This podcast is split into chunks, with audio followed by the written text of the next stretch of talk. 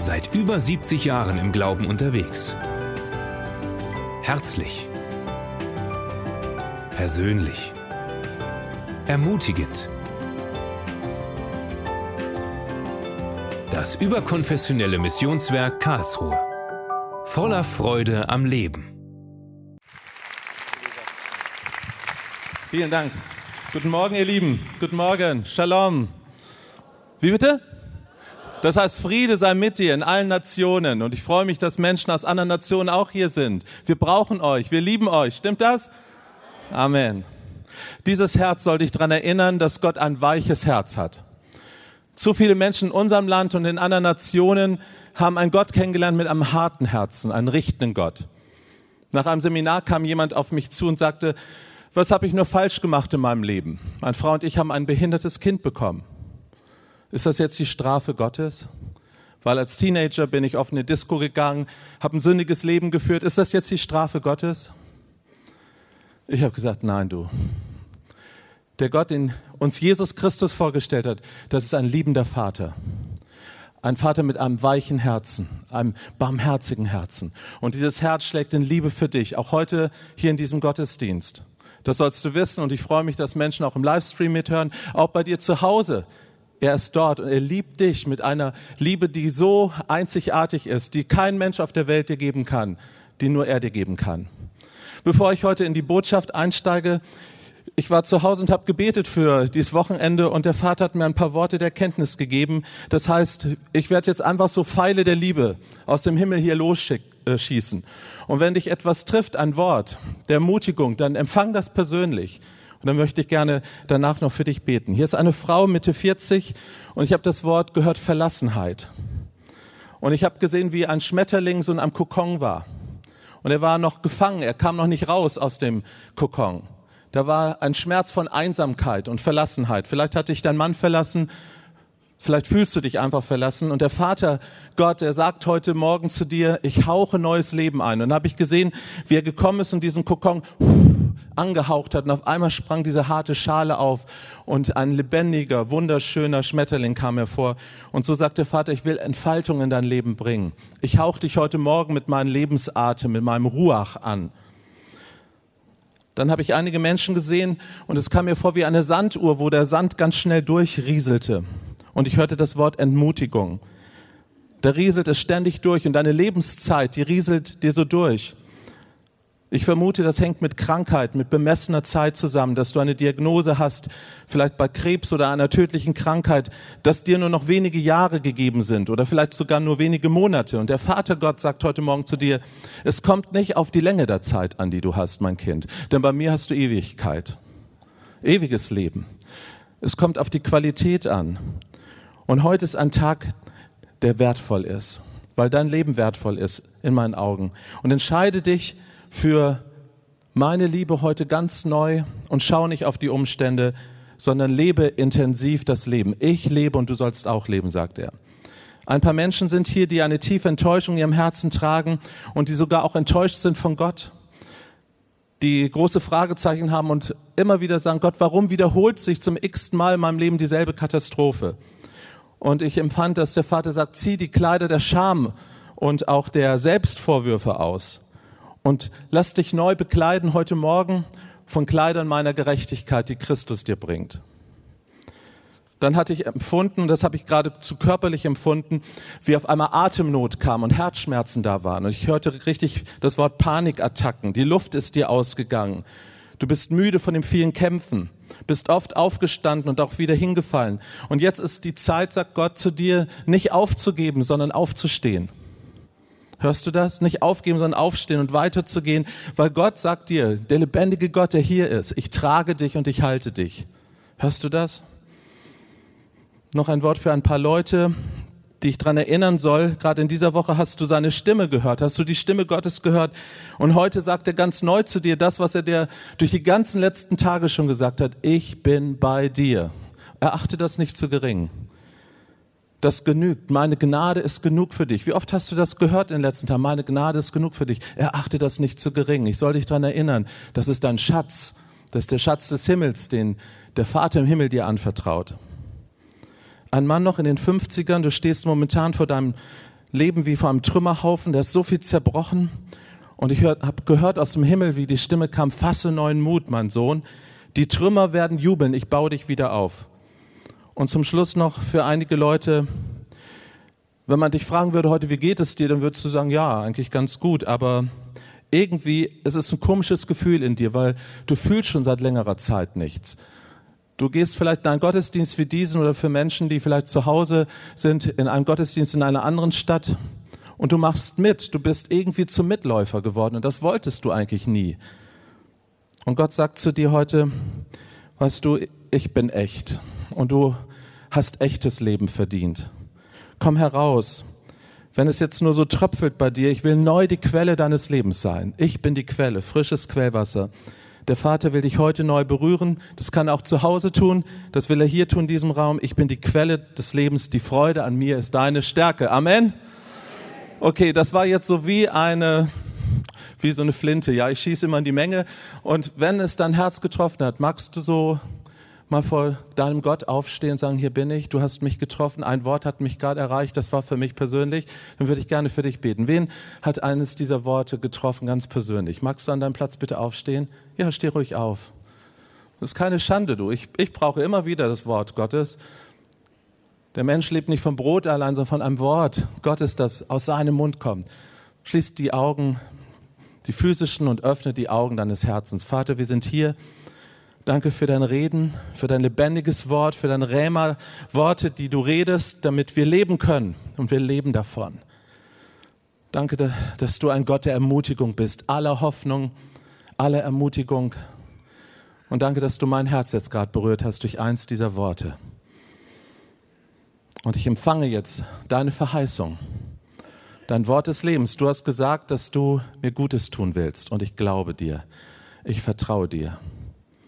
Heiliger Geist, jetzt bete ich, dass du deine Kinder hier berührst in diesem Raum und auch zu Hause, dass du kommst und deine Liebe ausgießt. Die Liebe Gottes ist ausgegossen in unser Herzen durch dich, Heiliger Geist. Wir ehren und rühmen dich für dieses wunderbare Werk. Amen. Amen. Ihr dürft gerne wieder Platz nehmen. Mein Predigtext ist heute sehr kurz. Ich kann ihn auswendig, aber ich habe die Bibel dabei. Ist immer gut, ne, wenn ein Prediger seine Bibel dabei hat. Ich habe heute die große auch mitgenommen, damit man das sieht. Das ist der Bibelvers, durch den bin ich persönlich zum Glauben gekommen. Da war ich ein Teenager. Ich hatte Haare, wirklich. Die sind schon im Himmel, die sind entrückt worden. Aber ich war mal ein junger Mensch, so 16 Jahre alt ungefähr. Und dann, es war ein Gottesdienst in einer traditionellen Freikirche. Und dort in diesem Gottesdienst erreichte mich ein Wort aus der Bibel, aus Johannes Kapitel 14, Vers 6. Da steht, Jesus sagt, ich bin der Weg, die Wahrheit und das Leben. Niemand kommt zu Gott im Vater nur durch mich. Schon mal gehört? Sicherlich. Das ist vermutlich eins der bekanntesten neutestamentlichen Worte. Ich nehme an, wenn es so eine Hitparade gibt, so ein Ranking, dann wäre Johannes 3, Vers 16 das bekannteste Wort. So sehr hat Gott, kommt, helft mir mal, die Welt geliebt, dass er seinen einzigartigen Sohn Jesus Christus gab, damit alle, die an Jesus glauben, nicht verloren gehen, sondern das ewige Leben haben. Eigentlich hätte ich es wissen müssen, dass Gott ein Vater ist. Denn wenn Gott seinen Sohn gibt, man kann nur seinen Sohn geben, wenn man ein Vater ist. Eigentlich hätte ich es wissen müssen, dass Gott ein Vaterherz hat. Aber ich habe das nicht gewusst. Und ich merke, dass so viele Christen auf der Welt das nicht wissen. In den letzten 15 Jahren sind meine Frau und ich und Teile von unserem Team in vielen, vielen Ländern auf der ganzen Welt gewesen und überall in verschiedensten Kirchenkonfessionen dasselbe Bild. Natürlich wissen wir, dass Gott Vater ist. Wir beten das Vater unser, oder? Das Vater unser ist das Stück Weltliteraturgeschichte, steht sogar im Guinness Buch der Rekorde, was die meisten Menschen auswendig zitieren können. Aber da fängt schon an, komisch zu werden. Vater unser, der du bist im Himmel, da, da, da, da, da, da, da, da, da. So redet kein Mensch. Wenn mein Sohn zu mir kommen würde, sagen würde, Vater meiner, der du bist im Wohnzimmer, ich würde sagen, wie bitte? Das ist Lutherdeutsch vor 500 Jahren. Ich mache mich nicht lustig über das wunderbare Gebet. Hört es bitte richtig. Aber da ist Religiosität reingekommen. Ja, religiös wissen wir, dass Gott ein Vater ist. Aber guck dir mal das Glaubensbekenntnis an. Ich glaube an Gott, den Vater, Schöpfer Himmels und der Erde. Punkt. Mehr kann man nicht sagen. Das war die ganze Offenbarung, die der Leib Jesu durch Jahrhunderte hatte. Ja, Gott ist ein Schöpfer, ja. Und er ist irgendwie Vater, ja. Und das steht auch in der Bibel, ja. Aber es ist ein gewaltiger Unterschied. Weißt du, wenn du heute hier im Gottesdienst bist und kannst sagen, Jesus ist der Herr, dann bist du Christ. Stimmt das? Weil du einen Herrschaftswechsel vollzogen hast. Vorher hast du vielleicht deinem Ego gedient oder irgendwelchen Mächten und Kräften, vielleicht sogar dämonischer Art. Ja, und dann waren andere, die über dich geherrscht haben. Und dann ist Jesus dein Herr geworden. Oh, ihr guckt mich alle so erlöst an. So schön, ja? Jesus ist dein Herr geworden. Stimmt das? Amen. Du hast die größte Freude in unser Herz eingezogen. Aber soll ich dir mal was sagen? Das ist eine juristische Aussage. Die Bibel sagt, selbst die Dämonen wissen, dass Jesus der Herr ist und sie zittern davor. Ja, logisch. Weil sie erahnen, was mal mit ihnen passieren wird. Wenn du sagst, Jesus ist der Herr, dann sagst du eine juristische Wahrheit, aber es sagt nichts aus über deine Nähe, die du zu Gott hast. Das ist eine Wahrheit, die gilt für alle Zeit und alle Menschen. Jedes Knie wird sich beugen müssen. Jede Zunge wird bekennen müssen, dass Jesus der Herr ist. Das sagt nichts aus über eine intime Liebesbeziehung, aber darum geht es Gott. Gott will nicht nur, dass wir Sklaven sind, Soldaten sind, die marschieren und sagen, yes, Sir. Das ist ihm zu wenig. Er wollte immer Söhne und Töchter, weil Gottes Herz ist ein Vaterherz. Und die ganze Bibel ist voll davon, dass Gott, der Vater, seine verlorenen Söhne und Töchter wieder nach Hause bringen will. Und dann will er uns in eine einzigartige Liebesbeziehung hineinziehen, dass wir wieder Söhne und Töchter werden, die dem Vater vertrauen und den lieben können und zuallererst sich von ihm lieben lassen. Denn das ist die erste Liebe. Wie oft haben wir gehört, komm zurück zur ersten Liebe oder dann denken wir an die Sendschreiben, das habe ich gegen dich, dass du die erste Liebe verlassen hast. Und dann ja, ja, ja, ja, ich sollte mehr, ich müsste mehr und dann sind wir wieder im Leistungsdruck. Aber die erste Liebe, die ein Mensch auf dieser Welt erlebt, eigentlich erleben sollte, ist die Liebe von Papa, Mama. Das ist eine bedingungslose Liebe, das ist die Liebe, die uns vorauseilt, die uns ein Zuhause gibt, auch wenn wir noch klein und hilflos und absolut unproduktiv sind. Und weil die Menschen das oft nicht schaffen, weil wahrscheinlich auch dein Vater und deine Mutter, vielleicht auch du selber als Vater und Mutter so schnell versagen können an dieser Stelle. Es gibt einen, dessen Liebe versagt niemals an dieser Stelle. Das ist der Vater im Himmel. In dessen Vaterherz auch ein Mutterherz ist, denn er tröstet uns, wie eine Mutter eintröstet. David hat mal gesagt, Vater und Mutter haben mich verlassen, aber Yahweh, der Gott, der für mich ist, der hat mich aufgenommen, wie ein Papa und eine Mama. Der hat mir ein neues Zuhause gegeben. Und davon erzählt die ganze Bibel, liebe Geschwister. Nun, ich bin durch dieses Bibelwort, Johannes 14, Vers 6, zum Glauben gekommen. Und die ersten 44 Jahre meines Lebens, also als Teenager, habe ich das gehört und dann erreichte das mein Herz, mein Geist wurde geöffnet und ich verstand auf einmal, ja, Jesus ist der einzig wahre Weg zum wahren Leben. Amen.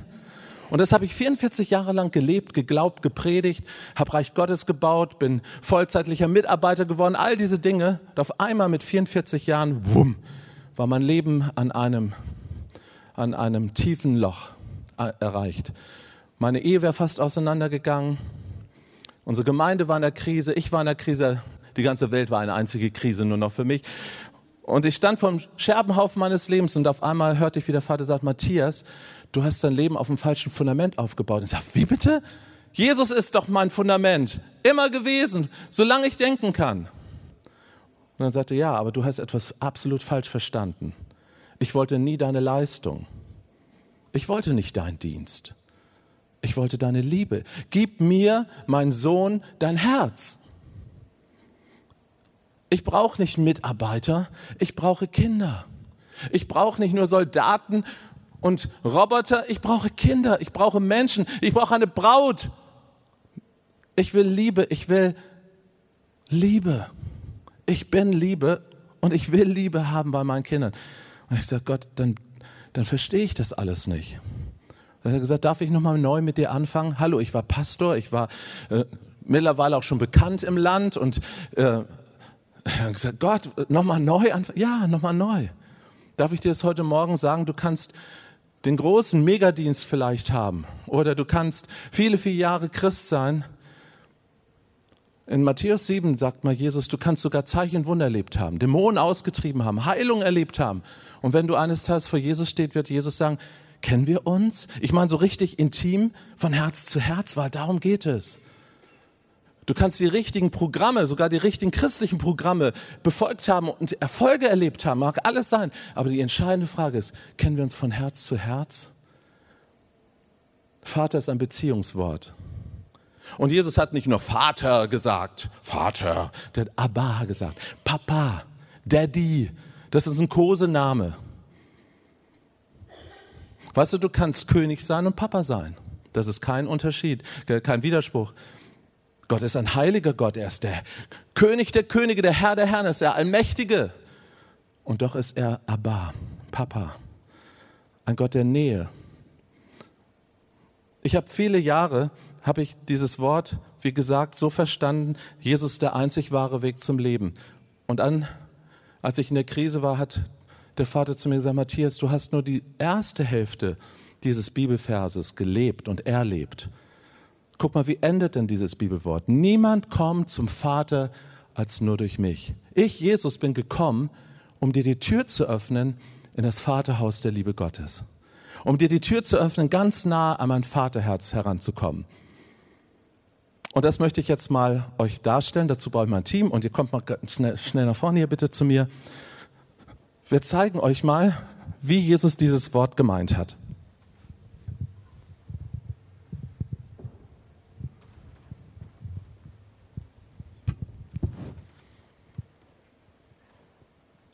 hier vom Allerheiligsten. Nee, das ist der vom Allerheiligsten, bitte. Du hast das, du gehst da vorne hin. Denn als Jesus gesagt hat, ich bin der Weg, die Wahrheit und das Leben, da hat er nicht einen philosophischen Satz gesagt. Wenn ich mich heute Morgen hier hinstellen würde und sagen würde, hört mal alle zu, ich bin der Weg, die Wahrheit und das Leben, dann könnte man sagen, hat er zu heiß geduscht heute Morgen.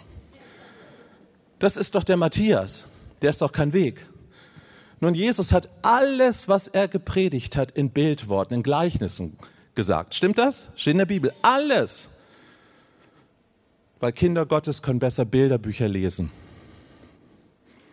Er hat uns etwas vor Augen gemalt. Zum Beispiel hat er mal gesagt, diesen Tempel, den ihr alle so bewundert, den werde ich in drei Tagen abreißen und wieder aufbauen.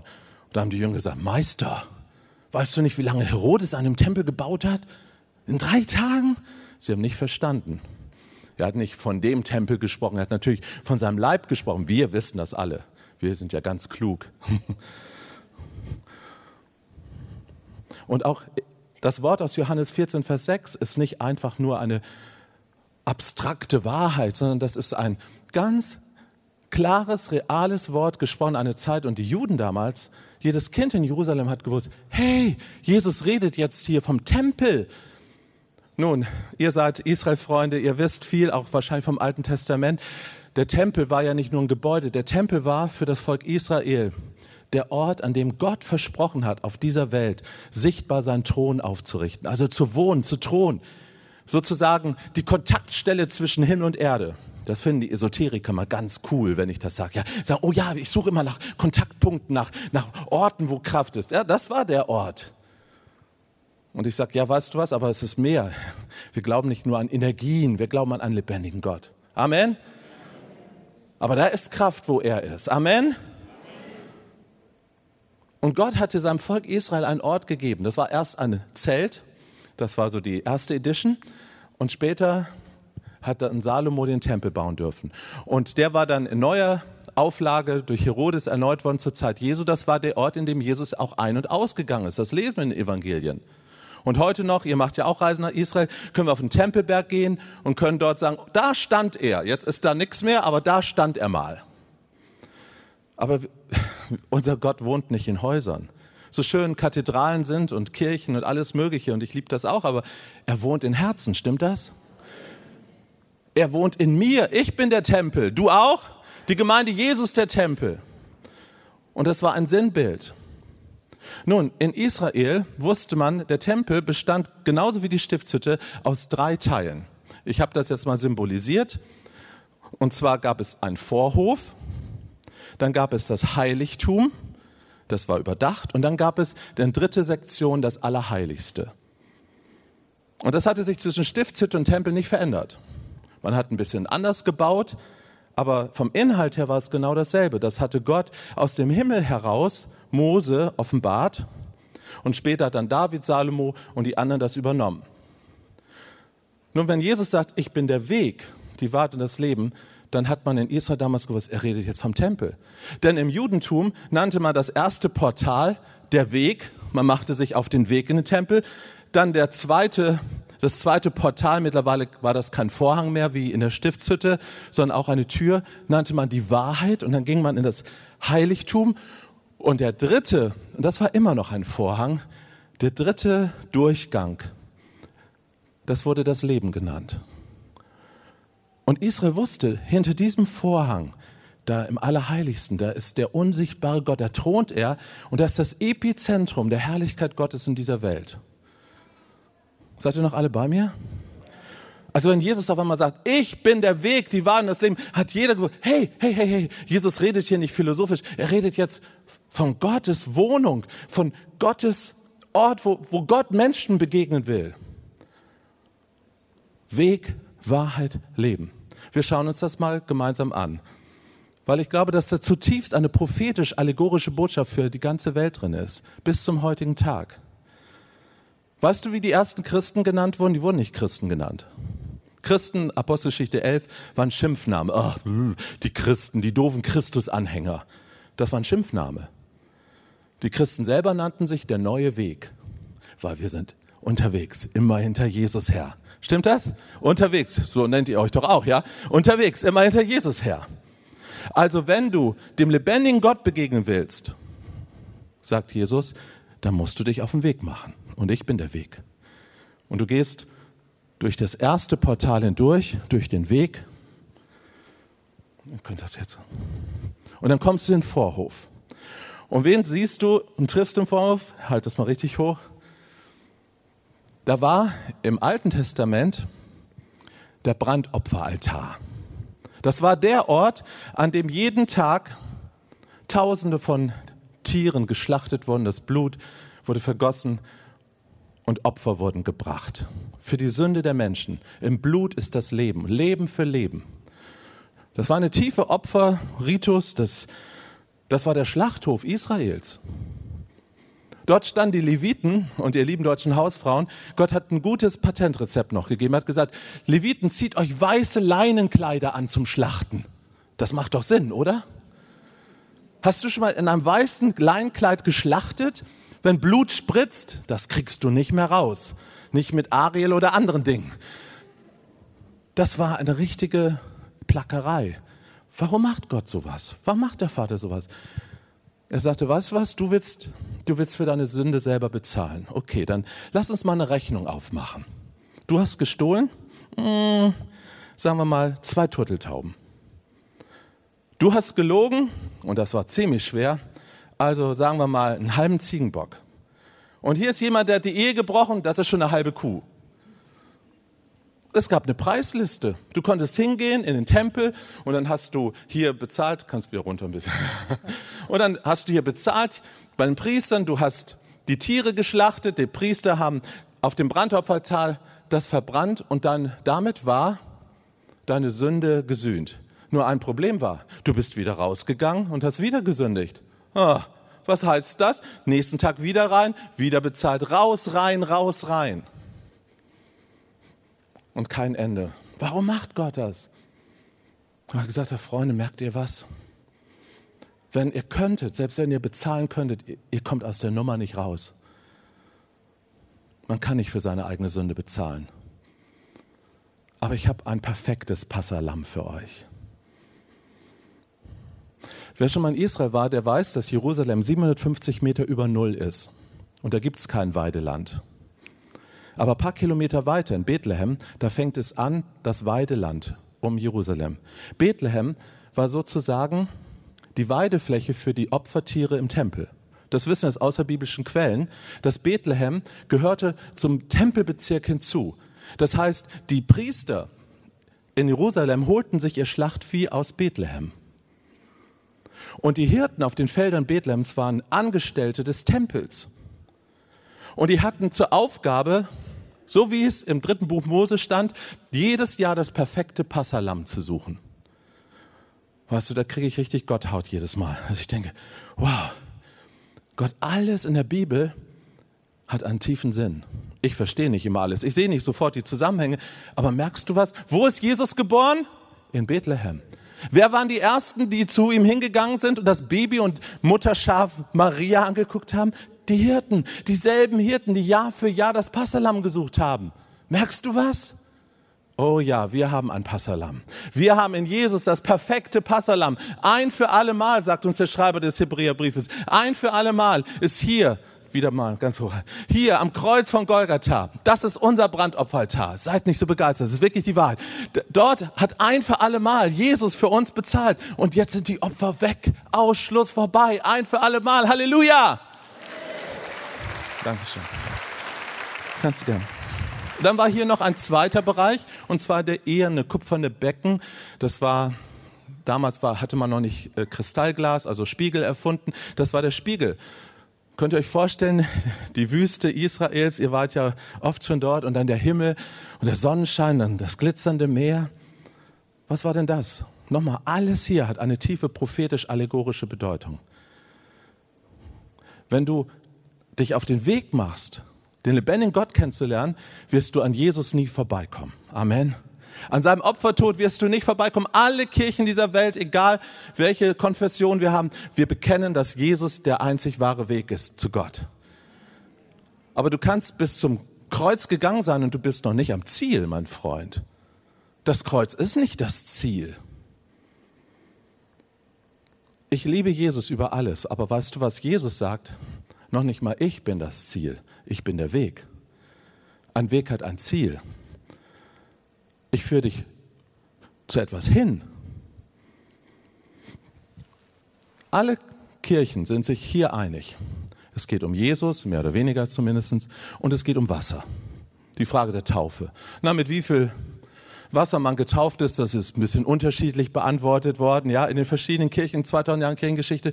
Aber das Wasser, was hier im Vorhof war, das war ein Vorbild, eine Vorabschattung für die Taufe, für die Reinigung. So, so machst du dich auf den Weg. Du bist aber noch nicht am Ziel.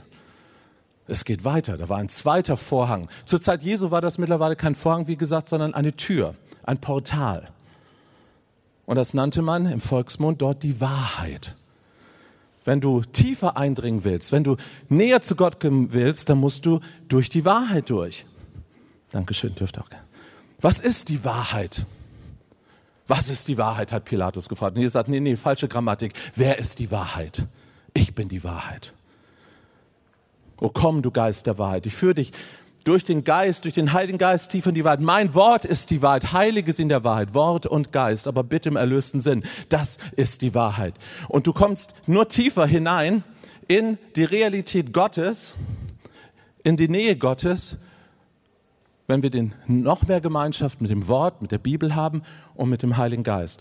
Nun ist es so, dass hier in diesen Raum, in das Heiligtum, da durften nicht alle rein. Weißt du, wer da rein durfte? Die Leviten, die Priester. Menschen der ganzen Hingabe, Menschen, die gesagt haben, ich gebe mein ganzes Leben meinem Gott. Die gingen da rein. Die anderen waren hier im Vorhof und es gibt so viele Vorhofschristen, die rein und raus und die sind ständig immer nur mit ihrer Sünde beschäftigt. Und Jesus sagt, hallo? Die Sünde ist gar nicht mein Problem, das habe ich bezahlt. Es ist vollbracht. Ich möchte dich tiefer ziehen, hinein in die Intimität, in meine Wahrheit. Und hier in diesem Raum, der war herrlich. Also ihr habt schon eine schöne Kathedrale, aber ich sage euch, dieser Raum, der war herrlich. Das war Akazienholz mit Gold überzogen. Akazienholz steht für Vergänglichkeit. Ich sage immer so Ikea-Holz. Vergänglich. Aber mit Gold überzogen. Gold ist für die Herrlichkeit, für die ewige, ewige Leben. Damit sagt Gott, schaut, ich habe diesen goldenen Schatz in ein irdenes Gefäß getan. Ihr seid auch vergänglich. Aber wie viel Herrlichkeit vom Himmel, damit überkleide ich euch. Und in diesem Raum war das alles Bestimmte, kannst du mal bitte hochhalten? Ich habe nur die kleine Reiseversion mitgebracht. Die Menora, der siebenarmige Leuchter. Ich bin so dankbar, dass Israel sich die Menora als Symbol auserwählt hat. Sie hat ja noch Davidstern, noch ein paar andere Sachen, aber die Menora, vor der Knesset steht dieser große siebenarmige Leuchter, ist für Israel zum Symbol geworden. Und sie haben gar nicht, im, sie haben vielleicht im Geist geahnt, aber gar nicht im Herzen gewusst, was sie damit meinen. Sieben ist die Zahl Gottes. Kadosh, Kadosh, Kadosh. Heilig, heilig, heilig ist der Herr.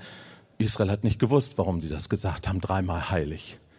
Nun kann man sagen, es soll alles auf zwei oder dreierlei Zeugen Mund beruhen. Vielleicht haben, nein, nein, Vater, Sohn, Heiliger Geist. Wir wissen das natürlich, ja. Israel hat es noch nicht gewusst.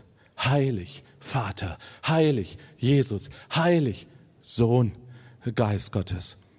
Und vier, das sind die vier Himmelsrichtungen, Norden, Süden, Osten, Westen. Das ist ein Symbol für die Menschheit. Und dort, wo Vater, Sohn, Heiliger Geist mit uns Menschen zusammen ist, wo die Familie Gottes zusammen ist, da sagt Gott, da ist meine Vollkommenheit. Ist das nicht herrlich? Das ist meine heilige Zahl.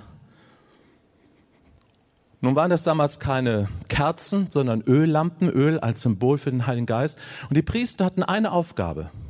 Sie sollten Öl nachgießen und die Dochte sauber halten, dass da nichts rußt und qualmt. Aber das Feuer durften sie nicht anzünden. Das Feuer, das dort auf dem Brandopferaltar brannte und das Feuer, das hier brannte, das hat Gott vom Himmel gesandt. Freunde, und da ist Gott immer noch eifersüchtig. Man kann so viel Feuer machen, aber das ist nicht dasselbe Feuer wie das Feuer des Himmels. Das Feuer, das wir Menschen machen, das geht ganz schnell wieder aus. Oder lass eine Gemeinde spalten und komm, wusch ist es aus. Oder lass eine Ehe zerbrechen, wusch ist es aus. Dieses Feuer geht schnell aus, was wir selber machen. Aber das Feuer, das der Vater aus dem Himmel schickt, das hört niemals auf zu brennen. Halleluja. Niemals. Niemals. Und das brannte hier. Ich habe bewusst eine Frau hingestellt, weil im Hebräischen ist Ruach feminin. Weil Gott ist nicht Mann und nicht Frau, er ist Gott, er ist Geist. Gott hat nicht eine Sexualität wie wir. Er ist Gott, er ist Geist. Aber er ist auch Ruach. Und Ruach ist feminin. Man muss eigentlich sagen, die Heilige Geist, aber das funktioniert in unserer Grammatik nicht. In Gottes Vaterherzen ist etwas Mütterliches. Jesaja, ich will euch trösten, wie eine Mutter ihn tröstet. Nun, Gott ist nicht jetzt, keine Sorge, keine Gender-Theologie oder so. Gott ist Gott. Gott ist Gott. Er ist Geist. Aber alles Maskuline und alles Feminine, alles Männliche und alles Weibliche kommt aus ihm, weil wir sind geschaffen nach seinem Ebenbild.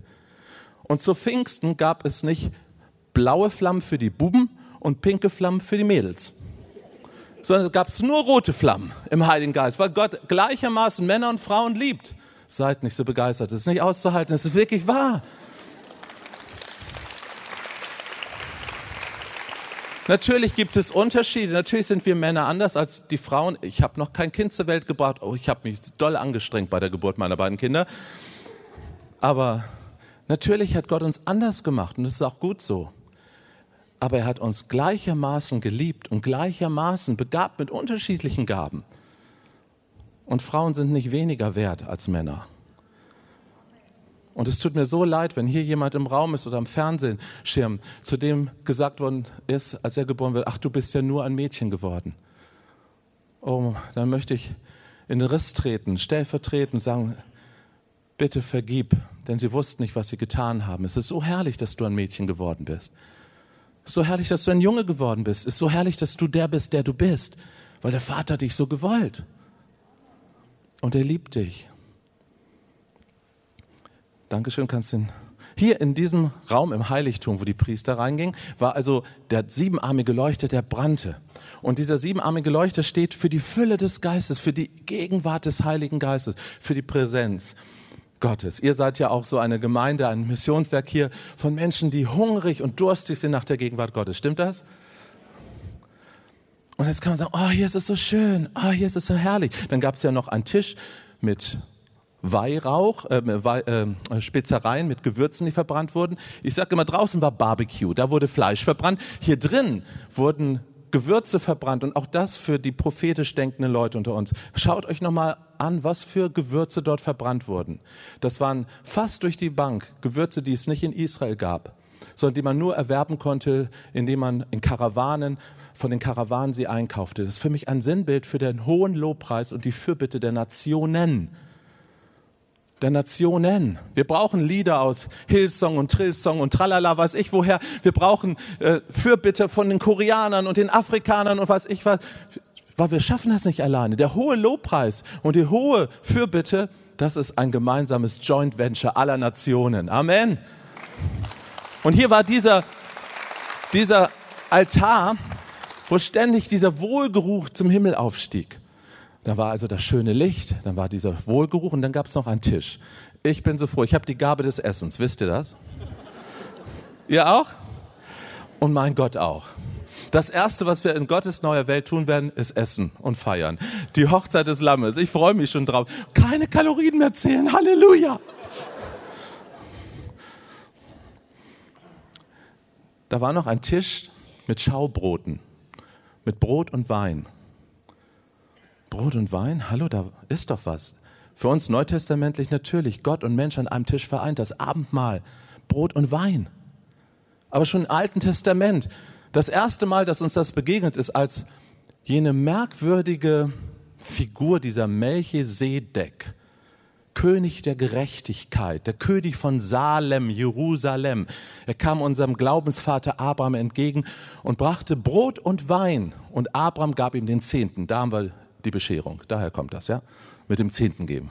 Das war ein Ausdruck von Ehre und Wertschätzung. Melchisedek erkannte im Geist, da kommt der Vater der Glaubenden und er brachte ihm diese im Orient ist Gastfreundschaft echt groß geschrieben, so wie bei euch in Karlsruhe, ja. Und er brachte Brot und Wein als Ausdruck, Brot für das Alltägliche und Wein für das Kostbare.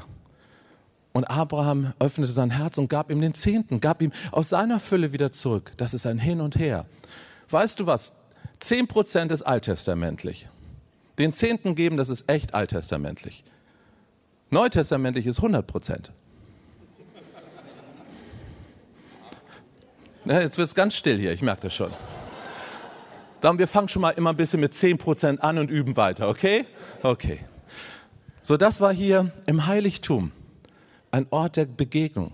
Nun kannst du sagen, ich komme, ich mache mich auf den Weg, ich werde Christ, ich will zu Gott, ich will ganz nah zu ihm. Also begegne ich zuerst Jesus und ich liebe Jesus und Jesus ist mein Ein und alles geworden. Ich bin am Ziel. Und dann hörst du, wie der Vater dich lockt und sagt, nein, nein, nein, komm weiter, komm weiter, tiefer in die Wahrheit hinein. Und dann sagst du, oh, Heiliger Geist, Heiliger Geist, ich habe dich kennengelernt. Und dann schukaraba, kukaraba, und ich, ich bin voll des Heiligen Geistes, ich bin am Ziel. Und dann hörst du, da ruft jemand hinter dem Vorhang, komm weiter, du bist noch nicht am Ziel. Da gab es noch einen dritten Vorhang. Und interessanterweise war das immer noch zu neutestamentlicher Zeit ein Vorhang. Wir wissen das. Wir haben vorhin gesungen, dem Lied, der, der Vorhang ist zerrissen. Und dieser Vorhang wurde Leben genannt. Weg, Wahrheit, Leben. Und in dem Augenblick, als das Leben Jesu, unseres wunderbaren Messias-Meisters, zerriss, von oben nach unten, zerriss, da war der Weg frei ins Allerheiligste zu gehen. Einmal im Jahr ging der hohe Priester ins Allerheiligste. Und bis heute noch im Judentum Yom Kippur, das ist der höchste Tag, heute noch für das Volk Israel. In Erinnerung, sie haben nicht mehr den Tempel, sie haben keinen hohen Priester mehr, all das, aber sie erinnern sich Jahr für Jahr, das ist der, das ist der Höhepunkt, wenn, wenn wir hineingehen können in die unmittelbare Gegenwart Gottes. Aber in Israels Konzept, und ich liebe Israel, bitte glaubt es mir, aber auch in dem Konzept vieler Kinder Gottes ist hinter diesem Vorhang ein ferner Gott. Ein heiliger Gott, aber ein ferner Gott. Vielleicht sogar ein Gott, von dem man nicht genau weiß, wird er mich lieben, wird er mich strafen. Da sagt einer zu mir, weißt du Matthias, wenn ich das Alte Testament lese und dann schlage ich über zum Neuen Testament und lese Lukas 15, da haben wir gestern uns drüber nachgedacht, dann kommt mir manchmal so vor, als ob Gott sich bekehrt hätte. Ich sage, wie bitte? Ja, so irgendwie im Alten Testament, da werden ganze Völker vernichtet, da fließt so viel Blut. Da ist Gott irgendwie pingelig, jede Kleinigkeit wird bestraft. Und dann im Neuen Testament, das ist auf einmal der liebe Papa. bei dem man auf den Schoß kommen darf. Man könnte auf so einen Gedanken kommen, aber das ist nicht wahr. Das ist nicht wahr. Gott war immer schon ein liebender Gott. Weißt du, der Name Yahweh, wo wir lange Zeit nicht wussten, wie dieser Name ausgesprochen wird. Man dachte Jehova, weil im Hebräischen schreibt man nur die Konsonanten und denkt die, Vokab äh, die Vokale. Und viele Jahre hatten wir gar kein Verständnis. Was ist, was steckt hinter dem Wort? Du kannst es nachgoogeln bei Wikipedia. Also früher habe ich immer die Maus gefragt, jetzt frage ich Google. Und da kannst du nachlesen, dass der Stamm dieses Wortes, wo, des Gottesnamens ist Leben. Lachaim auf das Leben. Und die Übersetzung müsste so sein, ich lebe für dich. Und dann kommt die semitische Doppelung, was immer ein heiliger Schwur ist. Und ich schwöre dir bei meiner Existenz, ich, mein ganzes Leben ist für dich da. Fast 7000 Mal steht dieser Yahweh-Name im Alten Testament. Immer, wo in deiner deutschen Bibel vielleicht Herr groß Buchstaben steht. Fast 7000 Mal hat uns schon im Alten Testament Gott gesagt, ich bin für dich da. Ich liebe dich. Ich bin für dich da und ich bin zornig. Ja, dann, auf wen ist er denn zornig? Auf dich, dass du da bist? Nein, auf das, was dich kaputt macht. Gott ist zornig auf die Sünde. Gott ist zornig auf alles, was uns zerstören will. Darauf ist Gott zornig. Zu Recht. Kein Baby, das abgetrieben wurde, wird irgendwie unter den Teppich gekehrt bei Gott. Kein Kind, das irgendwo zu einem Kindersoldaten gemacht wird auf der Welt oder verhungern muss, wird irgendwie bei Gott vergessen. Darauf ist Gott zornig, zu Recht. Weil er für uns ist, weil er uns liebt, weil er ein Vater voller Leidenschaft ist. Das ist derselbe Gott, den uns Jesus Christus vorstellt. Nur Israel Weite Teile des Volkes Gottes damals und leider auch viele Christen auf der Welt haben ein komisches Verständnis von Gott. Sie denken, hier hinter dem Vorhang sitzt ein ferner Gott, aber hier sitzt ein Aber Papa, bei dem man auf den Schoß kommen kann, der mich von Herzen lieb hat. Da ist mein Papa, mein Abba. Ein Gott mit einem Herzen voller Liebe. Das war absolut neu, Freunde. Das war, das war so neu, das hatte Israel noch nie gehört. Das war revolutionär. Warum ist Jesus Christus gekreuzigt worden? Weil er Wunder getan hat? Weil er gesagt hat, ich bin der Messias? Als Kaiphas gehört hat, dass Jesus gesagt hat, ich bin der Sohn Gottes. Ich bin der Sohn Gottes. Und damit sagt er im selben Atemzug, und Gott, Yahweh, ist Abba, mein Papa. Da sind alle Sicherungen der Religiösen durchgebrannt. Das kann nicht sein, das darf nicht sein, nein, nein, nein. Dreimal kam der Teufel und hat Jesus in der Wüste versucht. Dreimal. Und jedes Mal hat er gesagt, wenn du Gottes Sohn bist. Stimmt's? Darum geht es. Er wollte die Identität zerstören. Er wollte das in Frage stellen. Und dasselbe tut er bei dir und bei mir. Was, du willst ein Kind Gottes sein und hast immer noch Probleme? Boah. Aber wir sind geliebte Söhne und Töchter Gottes. Und wir haben ein Zuhause. Und mein Platz ist im Allerheiligsten. Nochmal, ohne Jesus geht es nicht. Ohne den Heiligen Geist geht es nicht. Aber ohne den Vater geht es auch nicht, Freunde. Wenn du bei Jesus bist, bist du noch nicht am Ziel angekommen. Weil Jesus nimmt dich mit auf eine Reise. Er sagt, Niemand kommt zum Vater ohne mich. Also komm, sagt Jesus, ich nehme dich an die Hand. Komm, lass uns weitergehen zum Heiligen Geist. Oh, du hast die Geistestaufe erlebt. Wunderschön, toll, wunderbar. Aber du bist auch noch nicht am Ziel. Komm, lass uns weiter zum Vater gehen. Weil hier ist bedingungslose Liebe. Hier ist dein Zuhause. Hier ist der ewig Vater. Der wird immer für dich da sein. Du wirst niemals mehr allein sein. Das ist der Ort, wo ich dich hinhaben will. Hier sollst du leben. Der Thron, das war ja Gnadenthron nannte Israel das, Mercy Seat, Pensacola Revival, ja. Dieser Gnadenthron, das war auch wieder eine Kiste aus Akazienholz mit Gold überzogen, zwei Engelfiguren drauf. Und da war eine Decke, die Sühneplatte. Darauf goss der Hohepriester einmal im Jahr das Blut eines perfekten Passalammes aus für all die Sünde, die dort vorne irgendwo vergessen wurde oder nicht genügend gesühnt wurde, damit Israel vor seinem Gott sein kann. Schau mal, und in dem Augenblick, als Jesus, der perfekte Sohn Gottes, das perfekte Passalam, geschlachtet wurde auf Golgatha. Es war genau derselbe Augenblick. Wir lesen das in den Evangelien. Es war genau derselbe Augenblick, wo hier vorne die Lämmer geschlachtet wurden, damit das Blut hineingetragen werden konnte. Da wurde Jesus auf Golgatha, einen Hügel weiter, geschlachtet für deine und meine Sünde. Ein für alle Mal. Und der Vorhang zerriss und der Gnadenthron war frei zugänglich.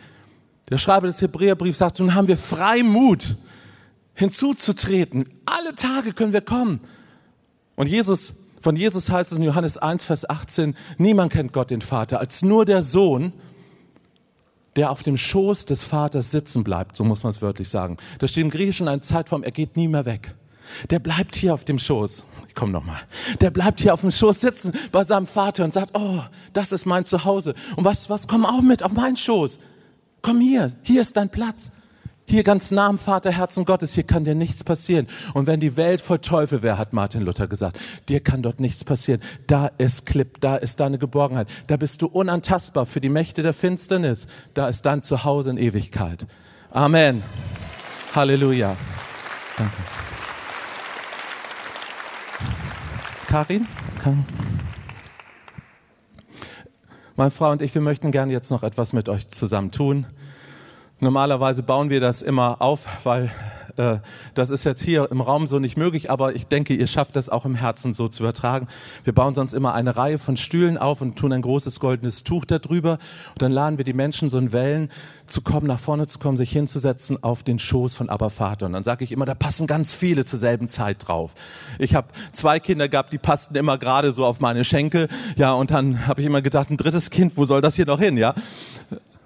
Aber bei Papa im Himmel passen wir alle zur selben Zeit auf seinen Schoß ganz nah an sein Herz. Hast du heute Morgen diese Botschaft gehört? Auch ihr, die ihr an dem Bildschirm seid, hast du diese Botschaft gehört, dass du einen Vater im Himmel hast, einen Abba, einen lieben Vater, der dich von Herzen liebt? Und er sagt, komm ganz nah an mein Herz, komm bis auf meinen Schoß. Ich weiß, für manche Menschen ist Schoß ein schwieriger Begriff, gerade wenn du sexuell missbraucht worden bist. Dasselbe Wort im Griechischen heißt auch an meine Brust, an mein Herz. Komm ganz nah an mein Herz und ruh dort aus. Wir möchten euch gleich bitten, gleich, jetzt einen Augenblick, ich erkläre es nur, dann können wir es miteinander machen, dass wir gleich nochmal alle miteinander, soweit es möglich ist, aufstehen, einen Augenblick stehen bleiben und uns dann nochmal ganz bewusst hinsetzen. So wie wenn du dich auf den Schoß oder ganz nah ans Herz oder zu Füßen Jesu hinsetzen würdest. Und dann möchten meine Frau Kain und ich einfach den Segen eines Vaters, einer Mutter in Christo über dir ausbeten. Ich weiß nicht, ob du im Natürlichen deine Eltern dich jemals gesegnet haben. Vielleicht konnten sie das gar nicht. Vielleicht kannten sie diesen Segen gar nicht. Aber Gott, dein Vater, ist viel mehr Vater und Mutter, als irgendein Mensch es sein kann. Und der Segen eines Vaters, einer Mutter, der sagt dir, weißt du, dein Leben wird gelingen. Du wirst nie allein sein. Weil ich bin mit dir. Und das kann ein Mensch nicht sagen, weil wir Menschen sterben ja auch irgendwann mal. Aber das kann Gott sagen. Ich bin dein Immanuel. Interessanterweise ist das der Name, der Altes und Neues Testament miteinander verbindet. Er wurde schon im Alten Testament Immanuel, Gott mit dir, für dich, bei dir genannt. Und das war gleich im Neuen Testament wurde Jesus gleich so genannt. Das ist der Immanuel. Das ist der Gott mit mir, der immer bei mir sein wird. Das ist das Vaterherz Gottes. Jesus ist das Vaterherz Gottes. Jesus sagt, wer mich sieht, sieht Gott den Vater. Ich bin der absolute Repräsentant. Ich bin ganz der Papa. Und ich bin gekommen, um euch zu zeigen, wie sehr der Vater euch liebt. Okay, können wir jetzt miteinander aufstehen? Bleibt mal einen Augenblick stehen, dem Bewusstsein, oh Jesus, du bist für uns diesen Weg gegangen. Oh Gott, danke für dieses perfekte, wunderbare, heilsgeschichtliche Bild. Weg, Wahrheit, Leben. Danke, dass du uns nach Hause liebst. Danke, dass du uns mit Seilen der Liebe nach Hause ziehst. Danke. Danke, dass wir auf den Gnadenthron bei Abba Vater ein Zuhause haben in Ewigkeit. Und jetzt lade ich dich ein, dass du dich nochmal ganz bewusst hinsetzt, so wie auf den Schoß von Abba Vater. Ganz nah an sein Herz. Das darfst du jetzt gerne tun. Komm, Heiliger Geist, füll jetzt diese Augenblicke auch zu Hause Komm in die Wohnung von Menschen. Füll jetzt die Herzen mit diesem Shalom des Himmels aus, mit diesem Immanuel Shalom. Ich bin bei dir. Dir kann nichts passieren, mein Kind. Ich bin doch dein Vater. Nichts und niemand kann dich trennen von meiner Liebe und nichts kann dich aus meiner Hand reißen. Ich bin immer größer. Ich habe immer einen Ausweg, wo du keinen Weg mehr hast. Und ganz nah am Herzen bist du geborgen. Und wie ein Vater seine Kinder segnet, so segne ich dich, mein lieben Bruder, meine Schwester heute Morgen. Und ich spreche aus, was ein Vater über dir aussprechen würde. Kind, dein Leben wird gelingen. Du bist nicht allein, du bist nicht schutzlos, sondern ich bin bei dir, sagt der Vater im Himmel. Und ich sorge mich um dich, ich kümmere mich um dich. Und mein Herz ist voller Freude, wenn ich an dich denke. Du bist meine Freude, mein geliebtes Kind. Und es ist mir eine Freude, dir Gutes zu tun. Und weißt du, mein Kind, ich bin ein großzügiger Vater. Ich gebe nicht nur ein bisschen, ich gebe dir nicht nur dein täglich Brot, ich gebe dir, wonach dein Herz sich begehrt. Ich will deines Herzens Lust sein. Ich bin dein Vater, der dich über die Maßen liebt. Ich habe dich immer schon geliebt, ich habe dich von Ewigkeit geliebt und ich werde dich immer lieben bis Ewigkeit. Und aus lauter Gnade und Güte ziehe ich dich an mein Herz, auch jetzt, gerade in diesem Augenblick. Ich hole dich heraus aus all den Beklemmungen, den Verrenkungen deines Lebens und ich ziehe dich an mein Herz und ich bringe dich an den Ort, wo Friede ist. Mitten im Sturm, im Auge im Sturm, da ist Ruhe. Da spreche ich mein Machtwort und ich sage zu den Wellen, schweig, sei still. Im Namen Jesu Schweig, sei still und Friede Gottes komm. Sei gesegnet und sei ein Segen. Ja. Und wie gerne, hörst du, wie gerne schaue ich auf dich. Kannst du das aushalten? Mein Blick, mein Blick ist ein Blick der Liebe und der Zuwendung zu dir. Ich schaue mit einem Herzen voller Freude auf dich weil ich habe alles dafür getan. Du bist gerecht gemacht, du bist geheiligt, du bist wunderbar gemacht. Ich habe alles für dich bezahlt. Da ist nichts mehr, nichts mehr, was zwischen uns steht. Nichts mehr. Darum ist es ein Herz der Freude, was dich anschaut. Trink doch aus meinem Blick meine Liebe. Und ich bin bei dir alle Tage. Ich helfe dir. Ich bin dein Helfer. Der Heilige Geist lebt doch in dir. Und der Heilige Geist ist so wie Jesus dein Helfer im Alltag, in den großen Herausforderungen, in den kleinen Herausforderungen. Weißt du, ich bin bei dir. Wenn dir, wenn dir was gelingt und du fröhlich bist, dann freue ich mich mit dir. Und ich bin bei dir im Schmerz und in deiner Traurigkeit. Bitte teile das doch mit, die, mit mir. Ich bin da, um dich zu trösten. Ich bin dein, ich bin dein ja, ich bin dein Aber Papa, ich bin der Heilige Geist, dein Tröster, dein Helfer, der mit dir ist an jedem Ort, wo du bist. Und ich bin die Liebe Gottes pur, ausgegossen in dein Herz hinein, wie wir es in Römer 5, Vers 5 lesen. Die Liebe Gottes ausgegossen in unsere Herzen. Und, und ich bin andauernd bei dir. Mein Blick der Liebe begleitet dich. Und ich rufe dich immer wieder beim Namen. Und ich liebe es, wenn du mich rufst. Ich bin so gerne dein Helfer. Ich bin so gerne bei dir. Ich teile Freude und Leid mit dir. Und weißt du, du bist mein kostbarer Schatz. Du bist mein kostbarer Schatz, warum ich den Himmel verlassen habe und warum ich Mensch geworden bin und warum Jesus diesen Weg gegangen ist, den Weg frei gemacht hat, zur Tür geworden ist zum Vaterhaus, damit du bei mir zu Hause leben kannst. Jetzt schon hier in dieser Welt und eines Tages in der zukünftigen Welt, wenn wir zusammen feiern und niemals nichts und niemand uns mehr voneinander trennen kann.